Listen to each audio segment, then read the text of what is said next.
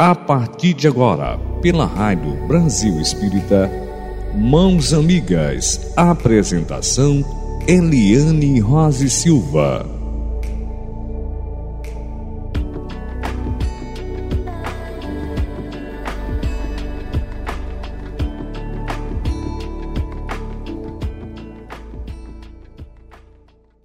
Eliane Rose Silva. Boa noite. É com alegria, sabe? Aquele coração em festa, quando nós estamos de volta semanalmente, todas as quartas-feiras, às 21h30, realizando o nosso programa Mãos Amigas. Gratidão à RBE, Rádio Brasil Espírita, tanto nos incentiva, nos acolhe. Um beijão grande para toda a equipe da RBE, a nossa rádio, iluminando consciências há 12 aninhos. E nesse momento, mais uma oportunidade de estudarmos os ensinamentos do nosso irmão mais velho, Jesus. Quanta alegria nós sentimos interiorizá-lo, nos permitirmos hospedá-lo dentro de nós. Esse irmão, esse mestre, este príncipe da paz. Grande, gigante, pedagogo espiritual. É uma alegria imensa. As suas bússolas espirituais, as orientações incríveis para que nós nos descobramos capazes ao exercício do bem a cada instante. Não é somente uma vez por mês, nem uma vez por semana, é a cada instante. Jesus nos oportuniza todo esse processo evolutivo. E quanta gratidão pela disponibilidade que nós temos. Como, por exemplo, agora estamos aqui com os nossos ouvintes assíduos, os ouvintes que pela primeira vez estão sintonizados. Olha que bom, sabe? Olha que, que alegria nós sentimos de sabermos que estamos em pensamento único de aprendizado do nosso Mestre, dos ensinamentos incríveis. Obrigado, Jesus. Gratidão imensa. E para a noite de hoje, nós trouxemos o tema O Cristo e sua doutrina. Aí vamos iniciando com a mensagem linda encontramos aqui na revista O Reformador, intitulado Jesus. Na questão 625 de O Livro dos Espíritos, Allan Kardec pergunta: qual o tipo mais perfeito que Deus tem oferecido ao homem para lhe servir de guia e modelo? E recebe uma resposta simples e direta: Jesus. Comentando o assunto, o codificador observa: para o homem, Jesus representa o tipo de perfeição moral a que a humanidade pode aspirar na Terra. Deus nos oferece como mais perfeito modelo e a doutrina que ensinou é a mais pura expressão de sua lei. Porque, sendo Jesus o mais puro que já apareceu na terra, o Espírito Divino o animava. Essa questão, inúmeras vezes lembrada, merece uma análise, apesar das deturpações religiosas e às vezes realizadas pelos homens por meio das instituições criadas. Uma observação feita com total isenção sobre a presença de Jesus na terra mostra que ele deixou uma doutrina que ampliou e aprofundou no sentido da valorização do amor e do conhecimento, os mandamentos recebidos por Moisés. Observa-se isso nos ensinos do Sermão da Montanha, nas parábolas para a compreensão do reino de Deus e nas inúmeras oportunidades de conversação que teve não só com os teus discípulos, mas também com os demais os demais seguidores, pessoas com quem conviveu. Além disso, deixou os exemplos de profundo amor para com tudo que a natureza apresenta, um especial, sabe, com seres humanos. Curou os enfermos, deu de comer aos famintos, acolheu e orientou os aflitos e perturbados de toda ordem e deu testemunho de coragem, paciência, tolerância e perdão, especialmente no episódio da crucificação, dando prova finalmente da imortalidade com a sua ressurreição. Abriu para a humanidade uma nova visão de vida que ultrapassou os limites da morte física. Com seus ensinos e exemplos, espalhou a verdade, que agora se destaca ainda mais com o advento do Consolador prometido. Aqueles que estão convictos dessa realidade assumem naturalmente o dever consigo mesmos de trabalhar nesta e nas próximas reencarnações ao propósito de substituir os seus velhos e viciados hábitos por novos, decorrentes da vivência do Evangelho e formados à luz da doutrina de Jesus, que é a expressão das leis de Deus. E finaliza aqui o texto com a frase de Jesus: Se sabeis estas coisas, bem-aventurados sois se a fizerdes. Olha aí, nosso modelo maior e assim, é, os princípios, é, podemos dizer, essenciais transmitidos por Jesus à humanidade estão claramente expostos nos evangelhos, escritos, reescritos por dois de seus discípulos diretos, Mateus e João. E por outros dois que colheram o que expuseram dos apóstolos diretos e da Mãe Santíssima, Lucas e Marcos.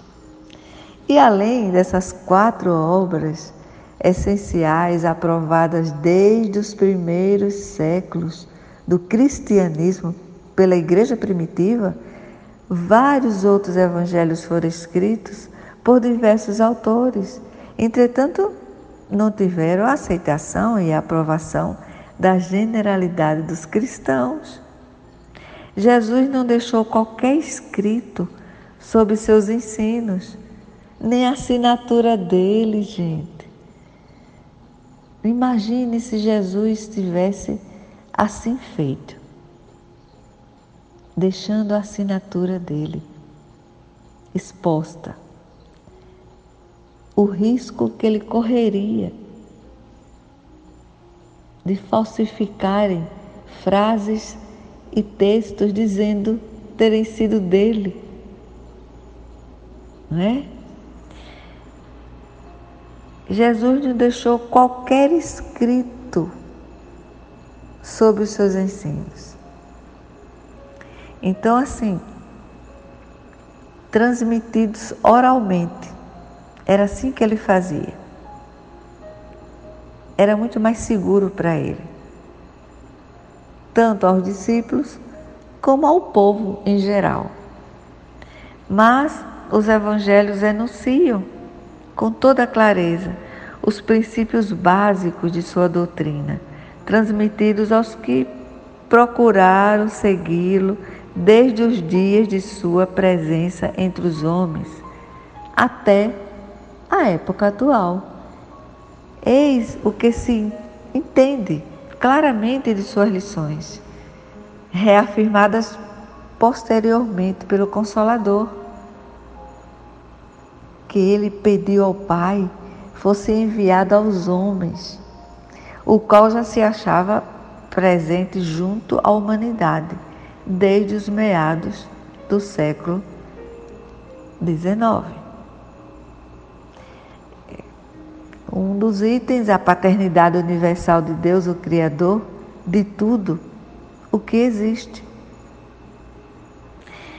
Todas as consequências morais daí resultantes, inclusive a improcedência do politeísmo, que é até então dominante no mundo ocidental.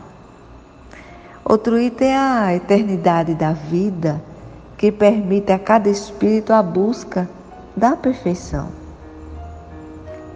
Como falamos, essa, essa importância da pretensão de Jesus em outros programas é que nós atinjamos a angelitude, a perfeição. Sabe, que cheguemos assim bem juntinho deles. E assim, toda religião e toda filosofia resumidas numa só palavra: amor.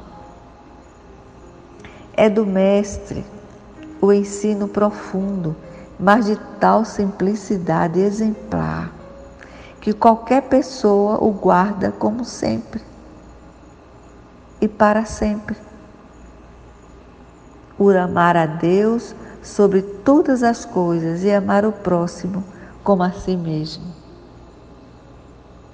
Ele nos pede tão pouco e nós complicamos tanto, não é? Então, Mateus capítulo 23, 37 e 39, ele faz essa ênfase. Amar a Deus sobre todas as coisas e amar o próximo como a si mesmo. E nesse capítulo encontramos os seguintes ensinamentos do Mestre sobre o amor ao próximo que se apresenta tão difícil para a imensa maioria dos habitantes deste mundo de expiações e provas. Sabe, o registro de Mateus, capítulo 5, 44 a 48, ele diz assim: Amai os vossos inimigos, fazei o bem aos que vos odeiam e orai pelo, perseguidores que caluniam, para seres filhos do vosso Pai, que está nos céus, o qual faz erguer-se o seu sol sobre bons e maus e faz chover sobre justos e injustos. Porque se não amais, senão os que vos amam, que recompensa deveis ter por isso. Pois é, é muito fácil, é gostoso amar quem nos ama. Então pensemos nessa proposta aqui que Mateus registrou, que Jesus nos alerta. Né? Se não amais senão os que vos amam, que recompensa deveis ter por isso? Então vamos nos esforçarmos e amar os nossos inimigos. E o exemplo do amor que nos dá o próprio Criador, com sua tolerância e compreensão para com todas as criaturas, por mais rebeldes que sejam perante suas leis justas e eternas, que têm em si os próprios meios né, para correção de todos os erros cometidos contra elas. Lembremos que os nossos desafetos, os nossos inimigos, os nossos adversários, Deus os ama. Deus ama cada um deles também. Então vamos seguir o exemplo. Vamos nos despertarmos ao perdão às ofensas, à indulgência. Sejamos corajosos de exercitarmos 24 horas a benevolência. É, é isso, Jesus precisa de cada um de nós. Então, em outro ensino popular, a uma multidão de ouvintes, Jesus subiu a um monte, acompanhado por seus discípulos, e aí proferiu o cérebro e incomparável sermão da montanha. Nele estão expressos em traços inesquecíveis os ensinos do Mestre sobre as virtudes humildes, próprias dos espíritos retos e inclinados ao bem. Aí vem mais um registro aqui, Mateus capítulo 5, 1 a 12 e Lucas. Essa parceria maravilhosa, capítulo 6, 20 a 25. E o texto nos diz assim: Bem-aventurados os pobres de espírito, isto é, os espíritos simples e retos, porque deles é o reino dos céus. Bem-aventurados os que choram, porque serão consolados. Bem-aventurados que têm fome e sede de justiça, porque serão saciados. Bem-aventurados os que são misericordiosos, porque alcançarão misericórdia. Bem-aventurados os limpos de coração, porque esses verão a Deus. Então, percebemos claramente na presença do Mestre sua preocupação com a simplicidade e pureza do culto e dos sentimentos dirigidos diretamente ao nosso Pai maior, Deus.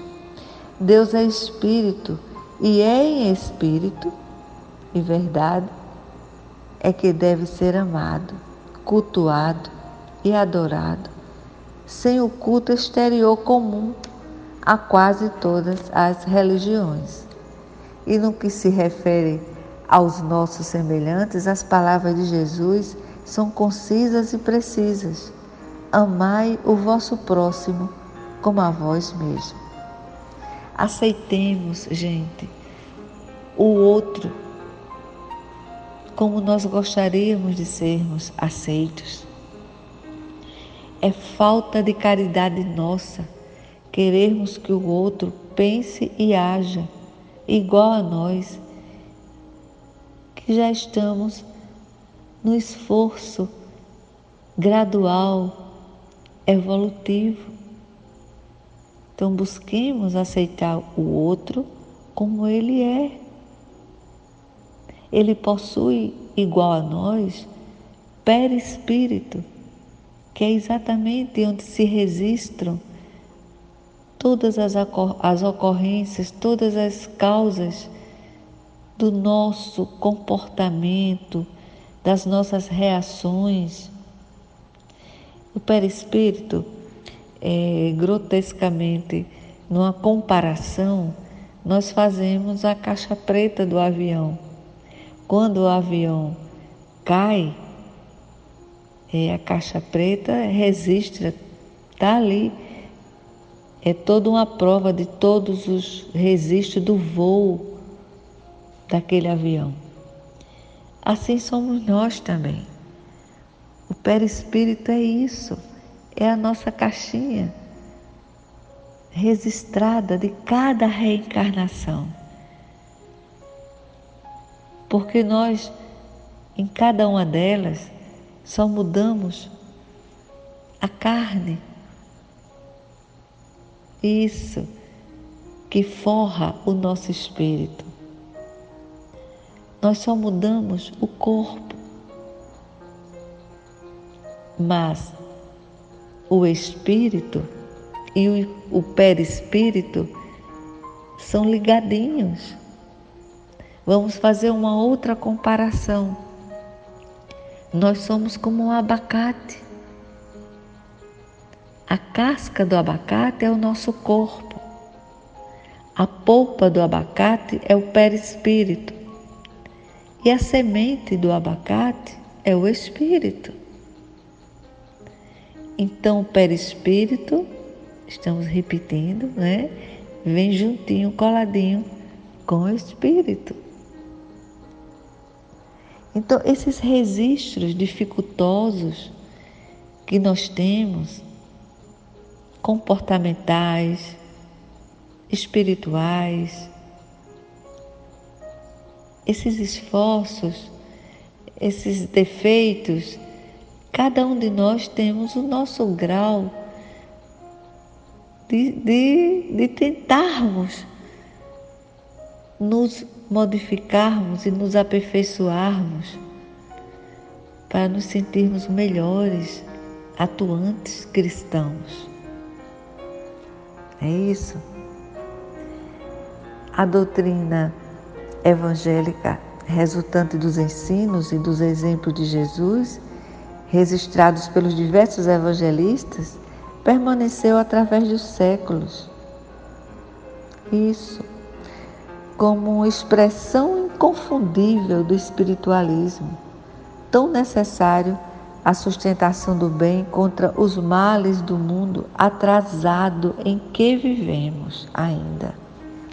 A grandeza, gente, do cristianismo e o seu poder moral resultam diretamente dos evangelhos, da sua fidelidade aos ensinos de Jesus e dos esclarecimentos posteriores do Consolador que é o Espiritismo, prometido e enviado pelo Mestre incomparável.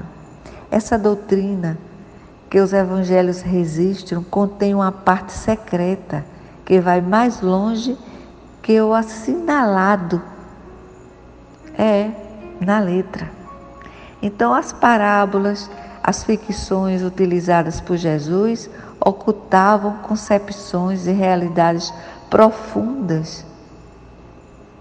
Jesus falava por parábolas exatamente como um pedagogo para que nós nos sintamos dispostos a analisá-las, tê-las como aprendizados e não somente aprendizados, absorvê-las e praticá-las.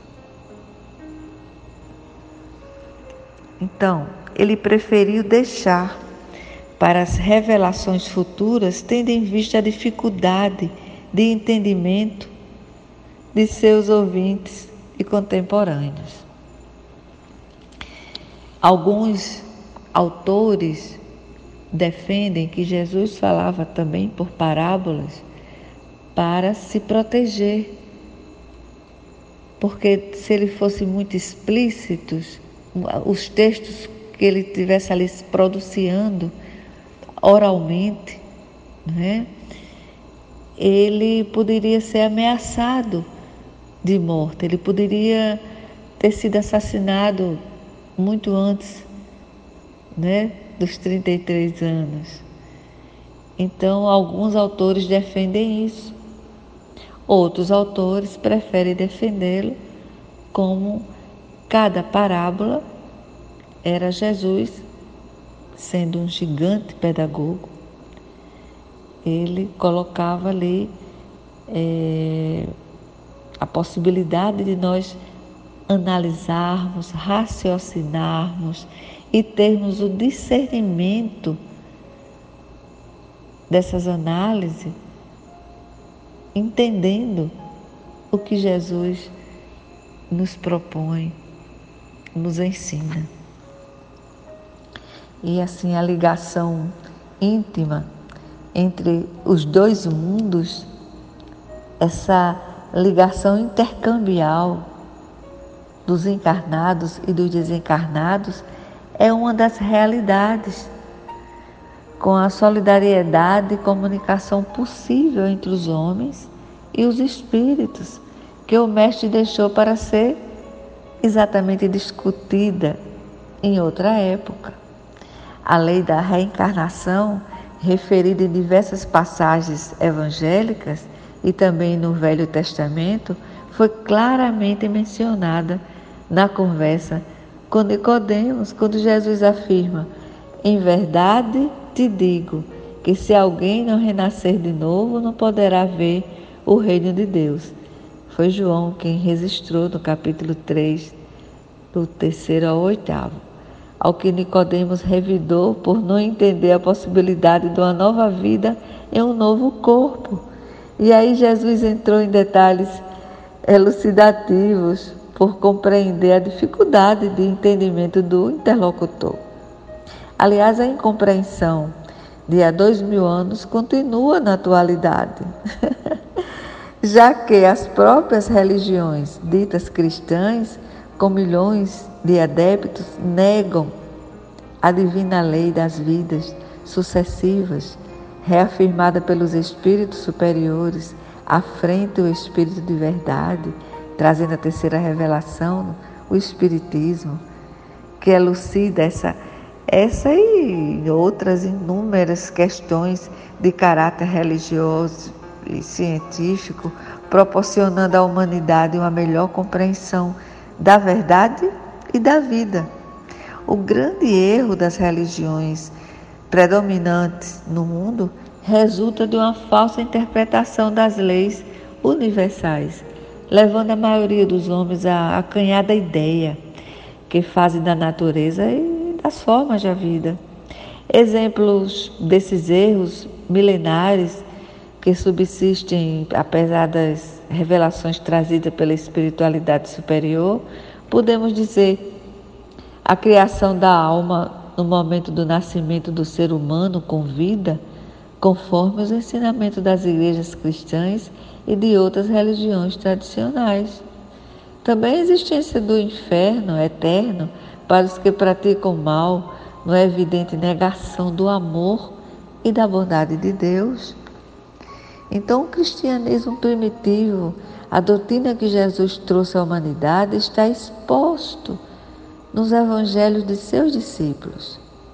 Poderíamos citar diversos outros ensinos religiosos contraditórios mas bastam esses dois itens que nós falamos há pouco, que demonstra a necessidade da atualização das religiões quanto à verdade e à vida.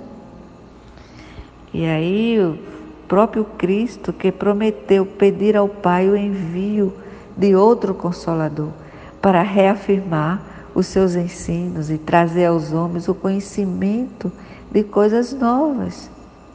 E, já estando no mundo o Consolador, cabe aos homens reconhecê-lo e estudá-lo, pois nele estão o meio e a forma de seguir este nosso Mestre maior e retificar os transvios e, e, e as más interpretações praticados assim no discurso de dois mil anos.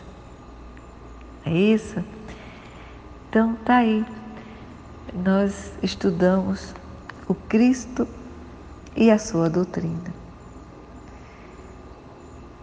Ou oh, gente, nesse momento vamos nos determos, fazermos a oração que Jesus nos ensinou com tanto carinho.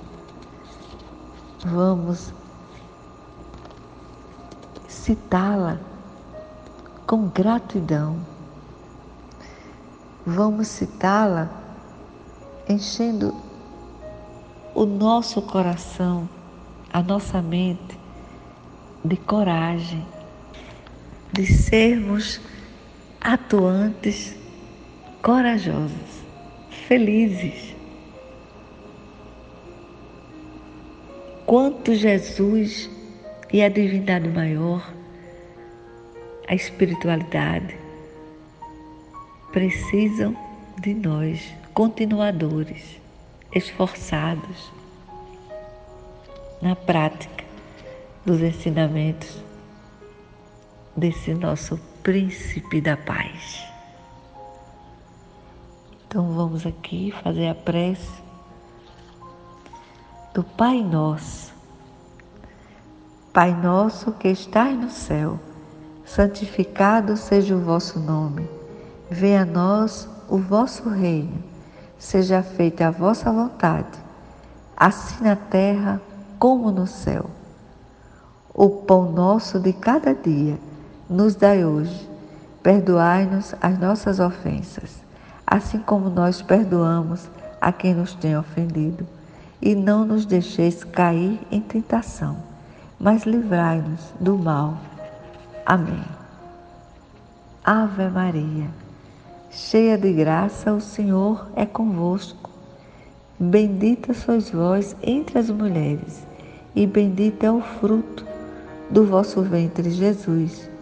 Santa Maria, Mãe de Deus, podemos retificar na ótica espírita.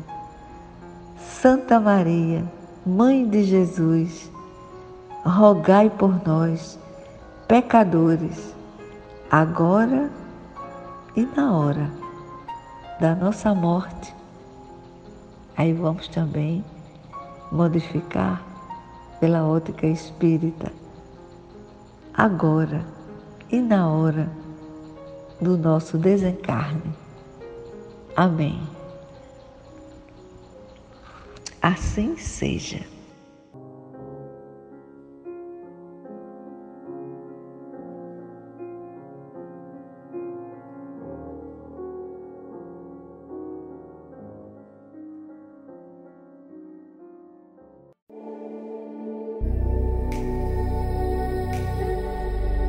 Você acabou de escutar na Rádio Brasil Espírita Mãos Amigas